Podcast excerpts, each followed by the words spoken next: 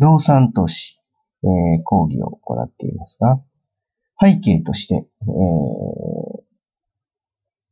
年金制度のね、崩壊っていうことで、えー、前回お話ししました。えー、ちょっと今回はね、忍び寄る、老後破産ということでお話しします。ちょっと怖いタイトルになってますけどね。えー、平均寿命の上昇っていうのがまずあります。えー、84歳、えー、平均で、えー、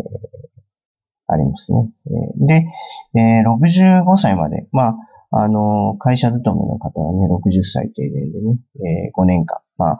あの、雇用延長等でね、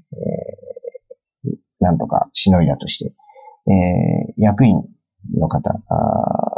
会社経営されてる方はね、えー、65までは、まあ、元気でね、え、なんとか、あの、働いたとして。で、じゃあ今度、年金をもらう段階になった時に、えー、84歳っていうとね、えー、20年弱あるわけですよ。そうすると、必要な老後の月額、その、まあ、生活の水準にもよりますけど、27万円だったり38万円だったり、そのぐらいの幅で、えー、した場合には、月々5万円から16万円ね、不足するっていう話をさせてもらいました。で、合計で言うとね、1140万とかね、えー、3648万とかね、えー、そのぐらいの幅でね、もう1000万から3500万、まあ4000万までいくかもわからないですけど、1000万以上、4000万弱ぐらいまで、えー、不、不、不足というふうにね、えー、言われています。あの今、寿命伸びてますからね、84歳って言っても、それ平均ですからね、えー、90歳ぐらいまで生きる方も多分多くなると思うんですよね。えー、その中でね、えー、どうやってね、その、生活費を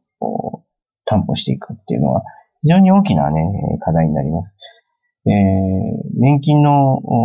その原資もね、少なくなっていくっていうふうに言われてますからね。えー、まあ自分の身は自分で守るとかね、えー、そういうようなことがね、えー、必要になってくるんじゃないかと思いますね。で、その中でね、えー、不動産投資はね、えー、現役の今だからね、できるっていうことでね、え、始め時は、あ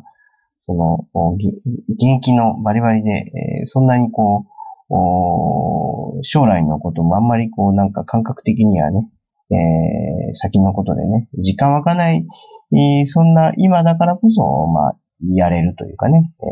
えー、いうことですよね。えー、ぜひともね、えー、元気なうちにね、始めていただきたいというふうに。